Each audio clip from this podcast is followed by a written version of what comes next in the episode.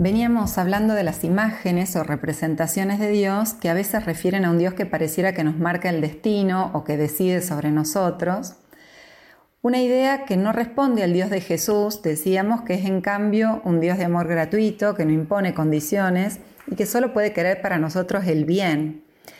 Pero entonces, ¿de dónde vendría la idea de un Dios que pueda permitir un mal para que aprendamos o que saquemos de ahí algo bueno? Esta pregunta me da pie para reflexionar acerca de la lectura literal de los textos de la Biblia que hemos realizado durante mucho tiempo en la Iglesia. ¿Por qué digo esto?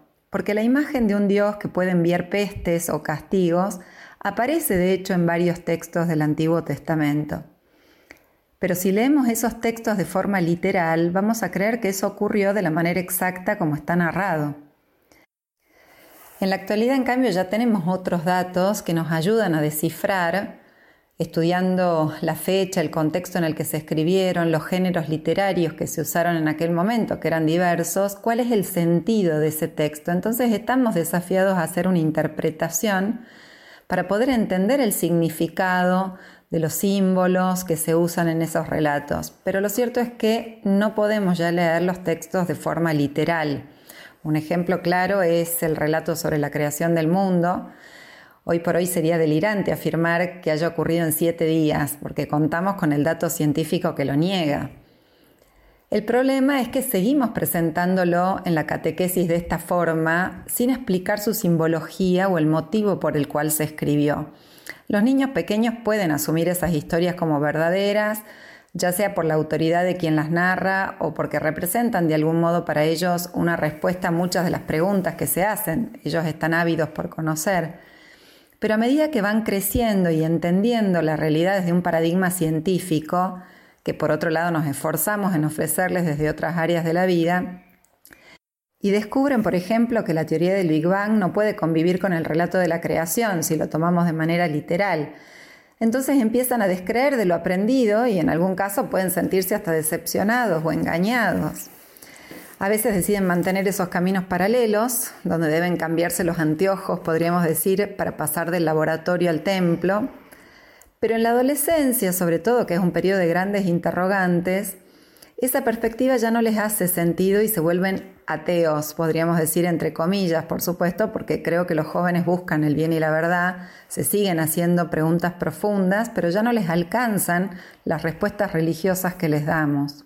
Ellos operan con otra lógica y nos obligan a nosotros, los adultos, a cambiar el lenguaje, a reinterpretar la catequesis que recibimos y que quizá hasta ahora nunca cuestionamos. Recuerdo ahora una anécdota de una nena de primaria que con mucha ocurrencia, después de una clase de religión en la escuela, le preguntó a su mamá, Mamá, ¿cómo es eso de que Jesús nació de la Virgen María y de una paloma? Había quedado notablemente confundida con el relato que llamamos de la Anunciación, que expresa que María, siendo virgen, concibió un hijo por obra del Espíritu Santo, que es generalmente representado con una paloma, ¿no? Bueno, esto es lo que sucede si hacemos una lectura literal del texto, que evidentemente no es del todo creíble para los niños de hoy. Me parece fundamental entonces incorporar a la catequesis una explicación seria del origen de los textos a medida que los niños van creciendo y pueden entender mejor la realidad, ¿no? De eso se trata, creo yo, que puedan madurar en la fe, incorporar nuevos conocimientos, como lo hacen con matemáticas o ciencias naturales. La vida se les va complejizando a medida que crecen y también las preguntas sobre el sentido último que los sostiene. Y tenemos que estar a la altura de esas preguntas. Podemos explicarles entonces que la Biblia no es un libro uniforme, sino más bien una biblioteca que está compuesta por 73 libros escritos en distintos contextos, por autores diferentes, épocas, géneros literarios distintos. Si consideramos la Biblia como un solo libro, sería algo así como reunir eh, las confesiones de San Agustín del siglo IV, el cantar del Mio del siglo XIII, y El hombre en búsqueda de sentido de Víctor Frank en el siglo XX en un solo texto, como si hubieran sido escritos todos al hilo. Para que nos demos cuenta de la complejidad de la Biblia que ha sido escrita durante casi dos mil años. Es importante explicarles, y ellos lo pueden entender, que la Biblia se escribe de manera situada. ¿Qué quiere decir esto? Que la revelación de Dios se hace de manera mediada, a través de seres humanos concretos que viven en contextos diversos, Algunos todavía pensarán que la Biblia es un mensaje que Dios dictó de manera directa a unos hombres que solo oficiaron de escribientes, pero es distinto decir que se trata de una interpretación que hicieron hombres creyentes tratando de entender la realidad.